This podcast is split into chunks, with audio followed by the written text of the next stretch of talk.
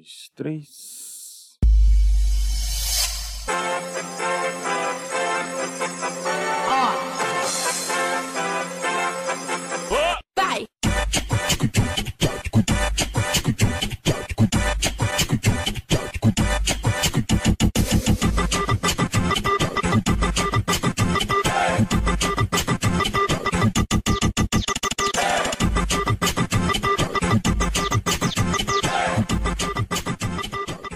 Olá, pessoas. Eu sou Hector Souza. Hoje é sexta-feira e esse daqui é mais um Trela News.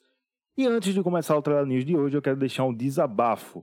Porque eu quero que quem inventou o aparelho, o aparelho ortodentário, queime no quinto dos infernos. Que a pessoa pensa: ah, vou aqui consertar os dentes dessas pessoas e bota um ferro dentro da boca delas e você fica sendo torturado durante meses, durante anos, só para ter seus dentes certinhos.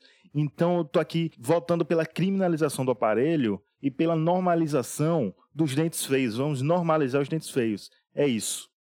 BBB! Essa semana aconteceu muita coisa e ao mesmo tempo não aconteceu nada. Vini foi eliminado e parece que a casa continua o mesmo, ninguém tá sentindo a falta dele. Natália bebeu bastante, surtou, tretou com todo mundo e por um instante a gente achou que estava vendo a edição do BBB 2021. Arthur Aguiar finalmente é líder e já sabemos que mesmo se ele matar a mãe dele no programa, ele ainda vai ser campeão dessa bosta. Os eliminados apareceram lá para uma dinâmica e todo mundo percebeu que mesmo assistindo no pay-per-view, eles continuam sem visão de jogo nenhuma. Guerra!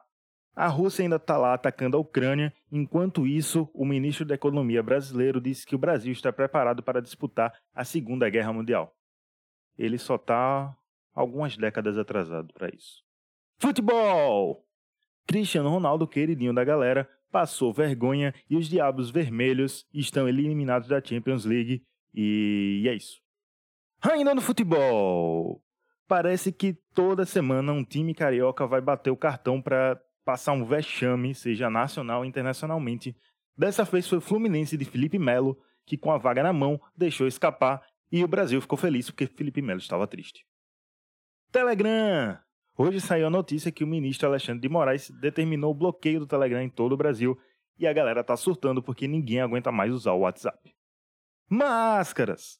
Tá rodando aí a imagem de um ônibus em Brasília que tá dizendo que ninguém aguenta mais usar máscara. Inclusive, a imagem são de crianças arrancando essas máscaras. Eu não sei nem o que falar sobre isso, cara.